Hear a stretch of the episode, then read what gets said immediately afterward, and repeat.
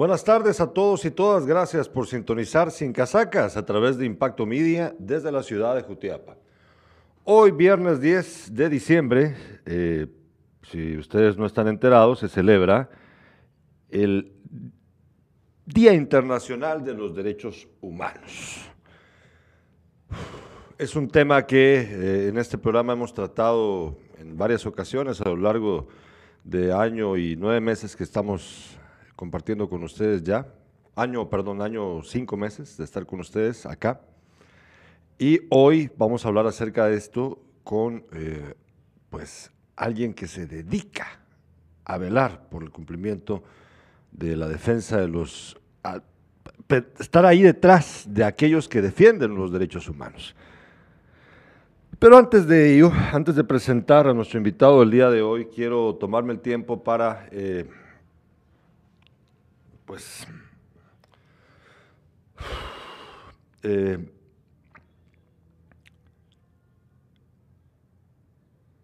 insistir, insistir, porque es lo único que podemos hacer, insistir, pero con vehemencia, con obstinación en el sentido en el que lo usaba el escritor Hermann Hesse, obstinación como una forma de vida, no por terco, sino porque sabe que está en lo correcto.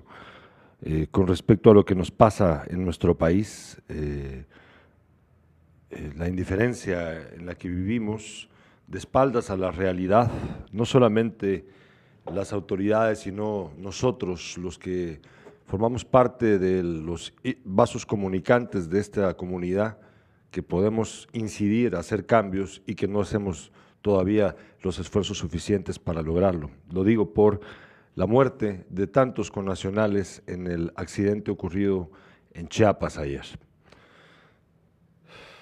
Son 55 los muertos hasta el momento, según el reporte de las autoridades mexicanas. La gran mayoría son guatemaltecos, incluyendo menores de edad.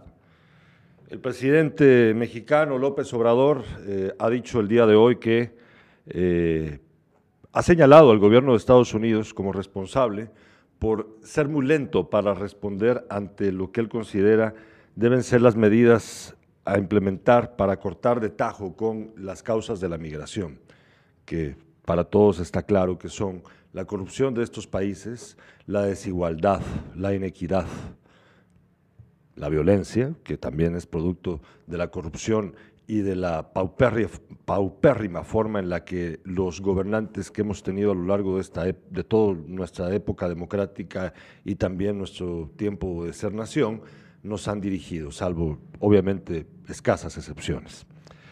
Y también los grandes empresarios que viven de espaldas a la realidad y nos orían a tener que irnos de este país. Hoy hablábamos acerca de que el municipio de Jutiapa tiene una de las mayores, eh, se le paga muchísimo a los, al Consejo Municipal, concejales, síndicos, secretarios y alcalde. Es el sexto municipio mejor pagado, 5 millones de quetzales al año, 7% del presupuesto anual del municipio se, se va en, suel, en dietas. Vivimos de espaldas a la realidad y el presidente mexicano está hablando de la responsabilidad gringa. Alejandro Yamatei ha de estar pues todavía creyendo que hizo la gran cosa en su viaje a Estados Unidos juntándose con extremistas, cuando la realidad es que nos ha fallado a todos y el ejemplo claro es ese accidente. Es la verdad. La gente se va de aquí. No, no es este el mundo, no es esta la Guatemala que merecemos. No la merecemos así. Para platicar el día de hoy tenemos al señor Rafael Herrarte. Él es eh,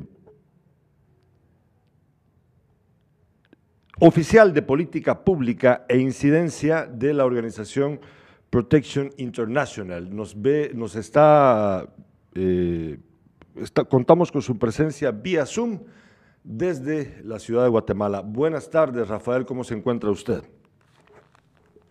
Muy bien, muchas gracias y muchas gracias por la invitación para participar en su programa.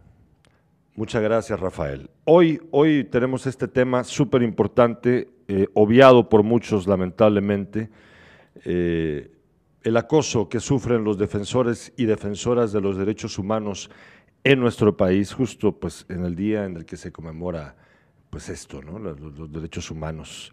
Eh, Rafael, primero para que nuestra audiencia pues, lo conozca, ¿Cuál es su labor y qué institución, eh, Protection International, qué, hace? ¿Cuál es el, cariz de esta institución, de esta organización? Como el nombre lo indica, es encontrar eh, mecanismos, formas de protección para las eh, personas que defienden derechos humanos. ¿Verdad? Este es un tema que está mm, cobrando vigencia en Guatemala y a nivel internacional existe una declaración de Naciones Unidas, que es la Declaración de Defensoras de Derechos Humanos. Es una declaración que se produce en una época donde Naciones Unidas hacía una crítica sobre si la Declaración Universal de Derechos Humanos, por el hecho de estar escrita, es un elemento de respeto a los derechos, no existirían genocidios, no existirían matanzas, no existiría Bosnia, eh, no existiría el genocidio en Randa, la violencia en América Latina y en particular en Guatemala, si con el papel escrito es suficiente para cambiar la realidad. ¿Verdad? Y lo que dice Naciones Unidas, se necesita algo más para cambiar la realidad.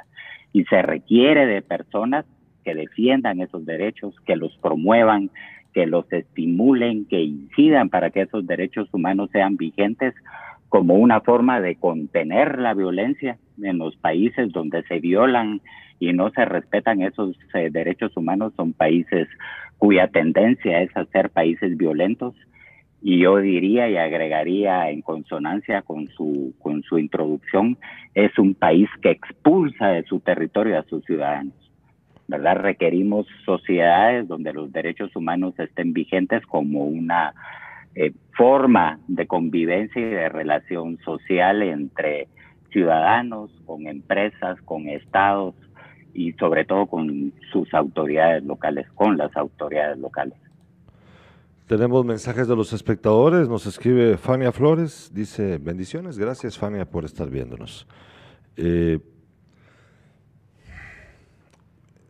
Es que la verdad me, molesta mucho, Rafael, eh, que parece que no, que este tema nunca es comprendido eh, por parte de la ciudadanía.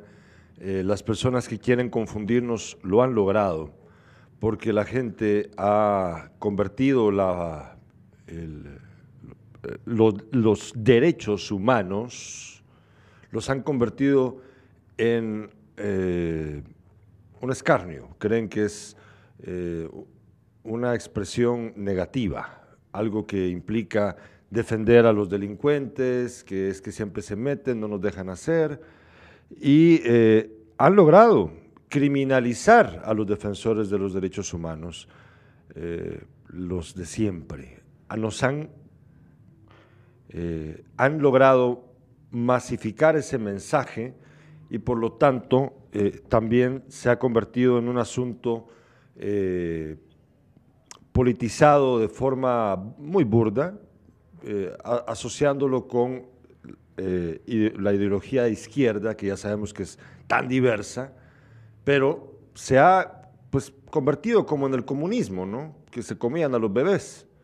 O sea, los derechos humanos se han convertido en eso, Rafael, y entonces es muy difícil que la gente entienda de qué va. Ustedes eh, han percibido eso que yo digo, lo digo como comunicador. ¿Ustedes lo han percibido también en carne propia haciendo este trabajo? Sí, en efecto, en efecto hay un estigma, hay un prejuicio, ¿verdad? Hay un señalamiento negativo a los derechos humanos y la pregunta es ¿por qué? ¿Verdad? Si en una sociedad se respetan, pues no habría ningún problema con los derechos humanos porque son vida cotidiana. Claro. ¿Verdad? Pero en las sociedades donde se respetan esos derechos humanos, eh, quiere decir si hay respeto, hay responsables, si hay responsables, hay perpetradores por las violaciones a esos derechos humanos, hay responsabilidad. La corrupción no es etérea, la, la, la corrupción va a caer a cuentas personales, va a caer a la bolsa de las personas corruptas y preguntémonos, ¿le interesaría a los corruptos tener justicia independiente? ¿Le interesaría a los corruptos tener derechos humanos? Por supuesto que no, ¿verdad? Igualmente los que han utilizado la violencia como recurso de poder saben que cometieron delitos y por lo tanto les interesa estar en la impunidad. Y mientras menos se hable de derechos humanos, es más, mientras la población tenga una visión equivocada de los derechos humanos, ¿qué es lo que logran? Impunidad. Claro. Y la impunidad es la repitencia y la recurrencia y el círculo vicioso en el cual nos encontramos como sociedad porque no hemos tenido la capacidad de romper ese círculo vicioso. Y hoy por hoy los derechos humanos nos representan la gran ocasión y la gran oportunidad, porque el mundo va en sentido contrario.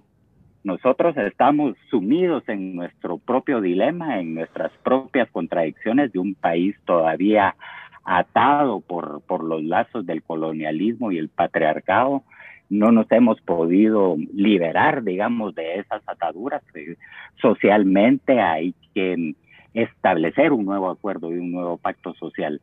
Pero mientras tanto estamos en nuestros dilemas, el mundo evoluciona y empresas y derechos humanos empieza a ser un requisito en el mundo de los negocios, empieza a ser un requisito para cotizar en la bolsa, está a ser respetuoso de los derechos humanos, forma parte de los reglamentos de crédito de los bancos, está cobrando fuerza y contenido al punto que los principios rectores de empresas y derechos humanos, cuando fueron aprobados, fueron aprobados por unanimidad en el año 2011.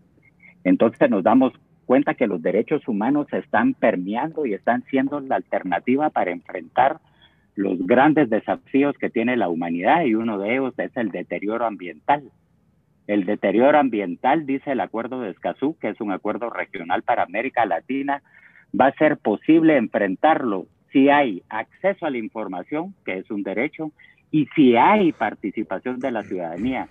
De otra manera, olvidémonos que vamos a poder enfrentar los grandes eh, desafíos de, la, de nuestras sociedades si no es con derechos. Ahí hay un asunto que, hay que dejar bien claro. Estamos eh, a contrapelo de las sociedades que están avanzando eh, democráticamente eh, y también en la parte de ser inclusivos con todos los miembros de la comunidad. Estamos nosotros, nuestros gobernantes, no solo el último, no solo el que tenemos ahora, sino todos los anteriores, están de espaldas a ello. Eh, y eso va a generarnos un problema mucho mayor después, como usted lo dice, o sea, eh, nos quita competitividad y a mí me sorprende mucho entonces que la élite empresarial de este país eh, siga sosteniendo a estas personas en el poder, porque ellos son los que lo ponen, para, pues ¿para qué? O sea, son formas caducas de comportarse, no son económicamente viables, nos van a cerrar, nos van a cerrar, Rafael. Eh, tengo preguntas. Usted, eh, en la, ahorita, ahorita, eh, evidentemente se ha aumentado la criminalización a los contra defensores de derechos humanos y causas justas, porque engloba muchísimo, ¿verdad? El más emblemático es Bernardo Caal. ¿Cuál es la situación de Bernardo Caal, en su opinión? Sí, hay un, un tema muy, muy importante que es el trasfondo eh, de la situación de Bernardo Caal que termina siendo perverso y es la utilización del sistema penal. Claro, pues la peor parte. en, en, en, términos de derechos humanos, la primera línea de defensa de los derechos es la justicia. Si se viola un derecho humano, ¿cuál es el recurso que usted tiene para hacer efectivo, para reponer el daño y, y, y hacer efectivo ese derecho? Es la justicia. Pero si esa justicia no está para cumplir con su propósito, que es garantizar y proteger y asegurar los derechos humanos, sino está orientada para encarcelar, encauzar a aquellos que la demandan, es una perversión. ¿Verdad? Estamos ante un hecho perverso, estamos ante un hecho que contraviene el sentido y la organización misma del Estado. Eh, y es un tema eh, muy de fondo que debemos de revisar en el caso de Bernardo Caal y en el caso de cientos, porque no es el único, son cientos de guatemaltecos, eh, particularmente personas que habitan áreas rurales, comunidades indígenas, que están en una relación muy tensa con las empresas. Hay una tensión. Pues, si hoy pudiéramos establecer eh, la relación acuerdo, desacuerdo, comunidad y empresas, estamos en el polo del desacuerdo.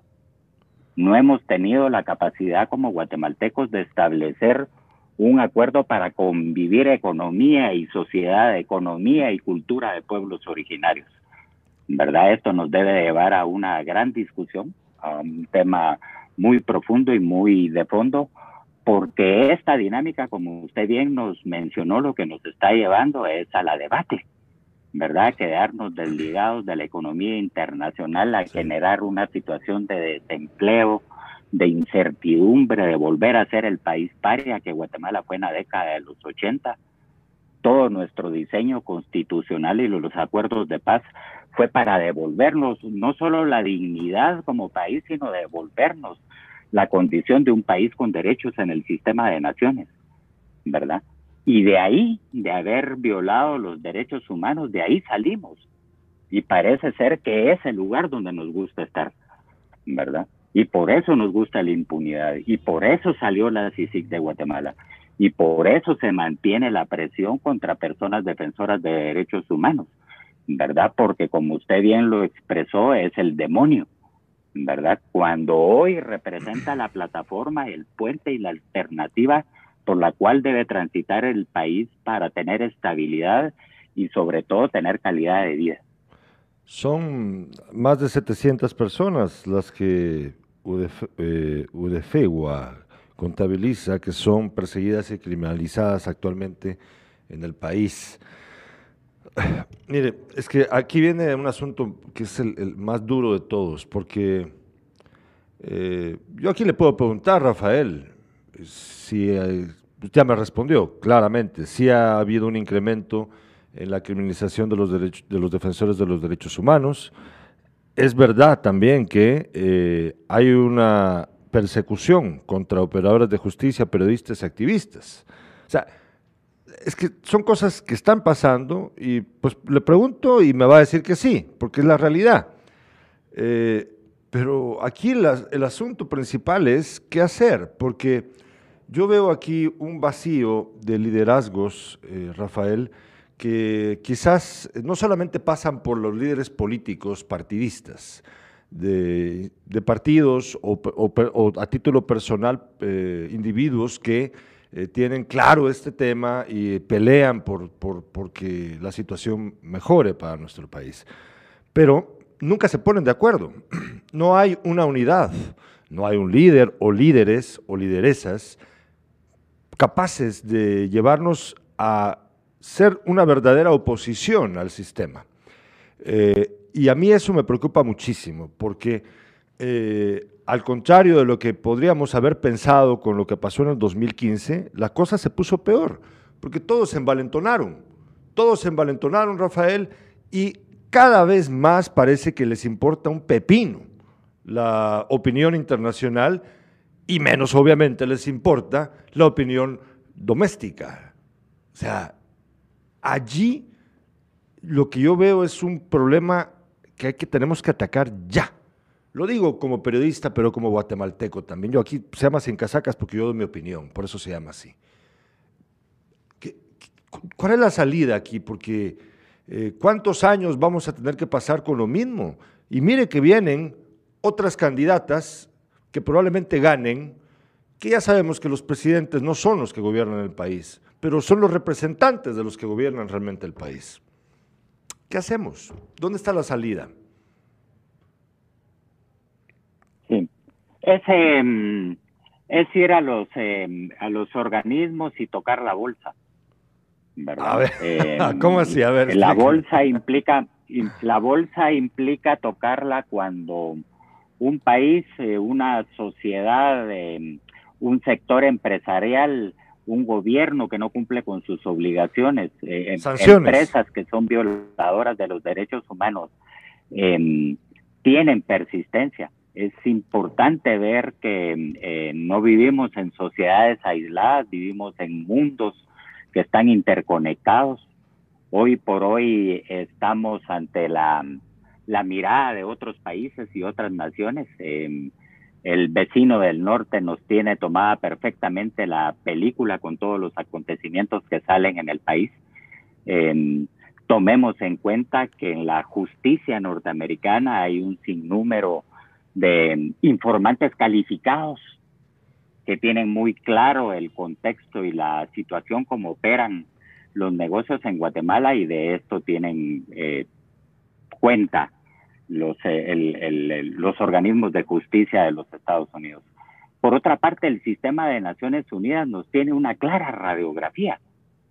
El sistema de Naciones Unidas nos tiene perfectamente radiografiado no solo radiografiado, sino nos tiene, el, nos ha pasado el escáner desde el año 80, 90, 2000, proceso de paz, implementación de proceso de paz, sí, sí, o sea, tenemos un largo historial, tenemos una, la historia reciente es una historia que no quedó olvidada, que no quedó setarrada, sino está documentada, ¿verdad? Y este conjunto de elementos que componen el comportamiento del Estado guatemalteco em, eh, crean caso, hacen un caso, ¿verdad? Hacen un caso en el cual em, Guatemala corre eh, severos riesgos de tener eh, sanciones económicas.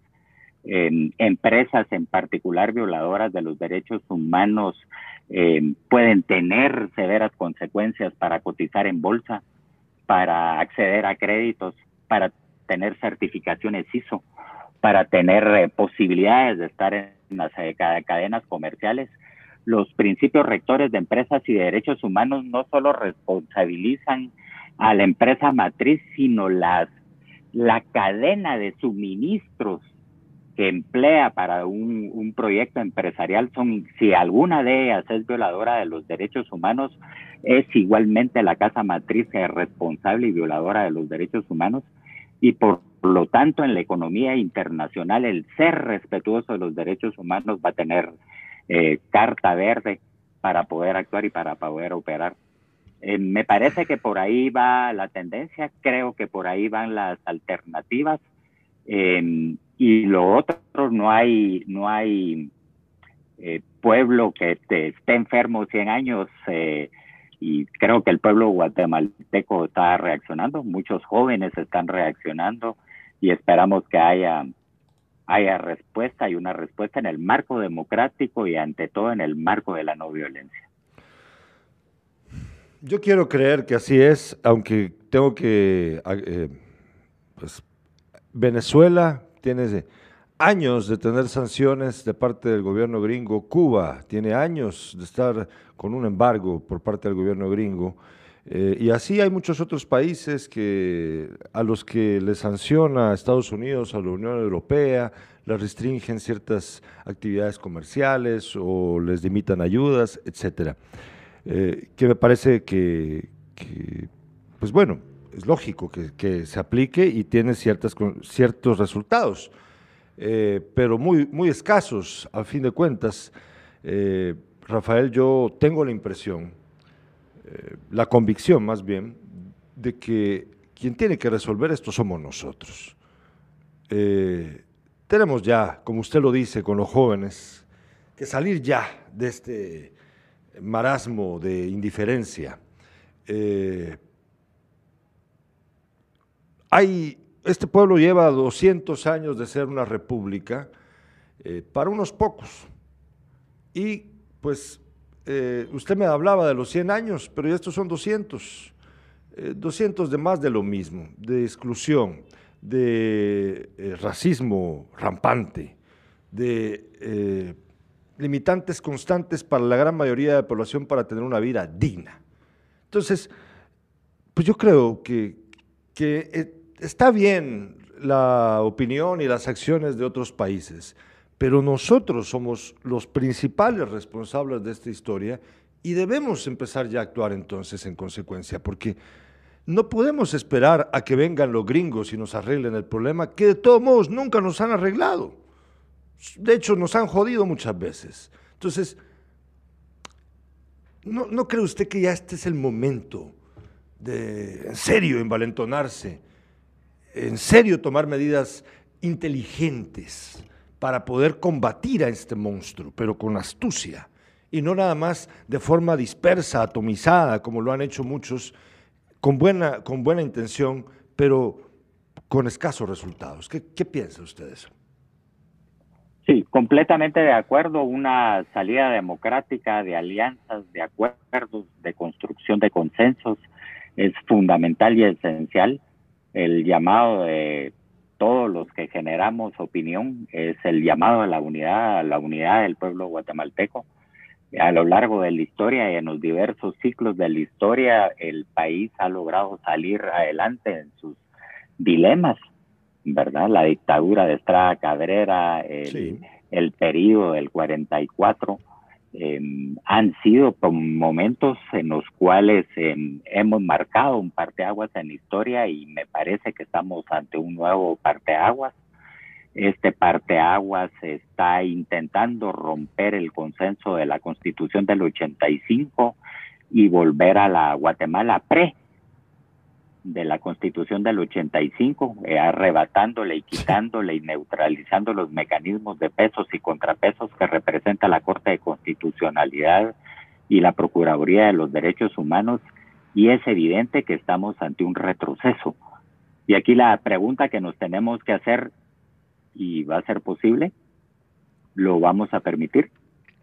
Em, nos vamos a separar de nueva cuenta del sistema de naciones le vamos a dar la espalda al, derecho internacional de los derechos humanos. ¿Verdad? Hay un amarre muy importante en la Constitución del 85 que es la preeminencia del derecho internacional de los derechos humanos sobre el derecho interno. ¿Verdad? La Corte de Constitucionalidad ha elaborado fallos para que estos fallos, el derecho internacional con el derecho interno, no sean vistos como eh, instrumentos separados, sino que sean vistos como un bloque. ¿Verdad? Estas son, resoluciones de la Corte de Constitucionalidad del 2012. Eh, Guatemala está subordinada al derecho internacional de los derechos humanos y todo indica y todo parece que el, propósito de estos sectores antidemocráticos es romper ese vínculo y esa preeminencia del derecho internacional. Rafael, eh, por último, ¿usted eh, tiene fe, tiene esperanza de que esto termine pronto, esta pesadilla en la que vivimos, en la que parece que eh, pues, no hace diferencia para los que nos tienen así nuestra, nuestro rechazo, nuestro, nuestra repulsa a su forma de vida. ¿Usted cree que esto tenga una solución pronta? ¿Será que podemos? Ah, usted más o menos acaba de decirlo, pero quiero, quiero que me explique usted si, si eh, vale la pena luchar. es muy, muy, muy importante su pregunta porque pasa por el proceso electoral. Pasa por el proceso electoral, tiene razón. ¿Quién, quién, cómo se reparte el poder? Eh, eh, el que esté confundido hoy por hoy en Guatemala, eh, quien lleve con, atención los acontecimientos del país y no se puede equivocar. ¿Verdad? Está muy claro que tenemos un sistema de justicia cooptado, una, una Corte Suprema que lleva 26 meses que se pasó el límite de su periodo, ¿verdad? Una magistrada de la Corte de Constitucionalidad que por razones espurias no la juramentaron y se tuvo que ir al exilio un fiscal destacado y premiado internacionalmente que igualmente está en el exilio por las investigaciones que realiza. se ha desmantelado y se ha copado el mecanismo de investigación criminal, que es esencial para un sistema democrático, la independencia de ese organismo de investigación criminal. Y todo este andamiaje está ahí por decisiones del Congreso y por decisiones del Ejecutivo. Quien llegue al Congreso y quien llegue al Ejecutivo va a marcar la diferencia. Tiene razón. Entonces, eh, aquellos que están escuchando este programa y lo, ven, lo verán después en diferido, pues bueno, eh, si en su mente y su corazón está participar en política partidista para cambiar las cosas, pues ahí está el, ahí está el mensaje, claro, ¿no? Es que no podemos votar más por los mismos. Y es que los que vienen son los mismos, Rafael, son los mismos. Entonces, eh, podemos hacerlo, podemos cambiarlo. Eh, por último, tienen ustedes la campaña Guatemala debe cumplir. Precisamente eso se trata, cumplir con los derechos humanos, cumplir con, la, la defensoría de aquellos que pelean por los derechos humanos. Sí, muy, muy importante porque el ser defensor de derechos humanos nos vincula con otros defensores del mundo, nos vincula con el derecho internacional de los derechos humanos, eh, nos da un carácter eh, particular eh, en la sociedad, porque en las sociedades normales, ya no hablemos de Guatemala, en las sociedades normales donde los derechos humanos son respetados, las personas que los defienden tienen un estatus particular ante esa sociedad, tienen un reconocimiento por la labor que realizan.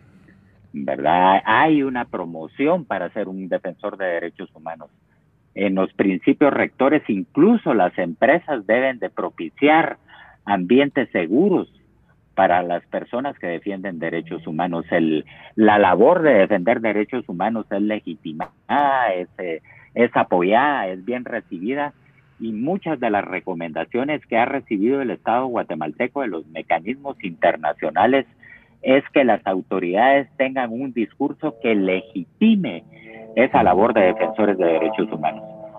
Y nos llama como sociedad a hacerlo y el propósito de la campaña es eh, darle legitimidad y darle un reconocimiento a todo aquel que defiende derechos humanos. La manera de identificar quién defiende un derecho humano, usted piense en la actividad que realiza y si la actividad que realiza, en el caso suyo, que es la libertad de expresión, eh, usted defiende esa libertad de expresión, es igualmente un defensor de derechos humanos. Gracias, Rafael. Eh, yo le agradezco en serio mucho eh, al haber estado con nosotros en este programa para hablar de este tema. Espero que sea nada más la primera vez. me comprometo con usted a, el otro año, tal vez en enero, si se puede, tener una continuación de este tema. Tal vez involucremos a más personas para poder eh, enfrentar este monstruo que es el que nos acosa todo el tiempo, Rafael. Eh, yo le agradezco, de verdad. Eh, le gusta Jutiapa, ¿verdad? Mire que ahorita ya cayó la noche. Sí, veo, veo, sí. Ante todo el clima caluroso y la manera directa de ser de ustedes es muy, muy, muy, muy bien apreciada. Rafael, yo de verdad le agradezco y pues le dejo para que se pueda despedir de nuestra audiencia. De nueva cuenta, muchas gracias por la por la audiencia, eh, por la por la participación y el llamado a la audiencia. Es eh, el mundo de los derechos humanos es amplio, es vasto a nivel de declaraciones, convenios, tratados, acuerdos en derechos humanos son más de 200. Guatemala ha ratificado la gran mayoría de estos convenios, tratados, acuerdos internacionales y por ley todo, todos estos acuerdos que tienen que ver con pueblos indígenas, con mujeres, con nutrición, con medio ambiente, eh, tienen que ver con todos los aspectos de la vida de una sociedad y de, uno, y, y de los pueblos están establecidos y normados y reguladas las buenas prácticas en estos convenios y tratados internacionales y el llamado es a conocerlos. Utilicemos el Google, utilicemos Si usted trabaja como enfermera, busque derechos de salud. Si usted es maestro, busque los derechos de la educación. Eh, si usted trabaja en una municipalidad, busque los derechos al desarrollo. Eh, hay una vastedad de información en el ambiente y en el terreno de los convenios y tratados internacionales y el llamado es de apropiarnos de toda esa información y de ese contenido porque nadie defiende lo que desconoce.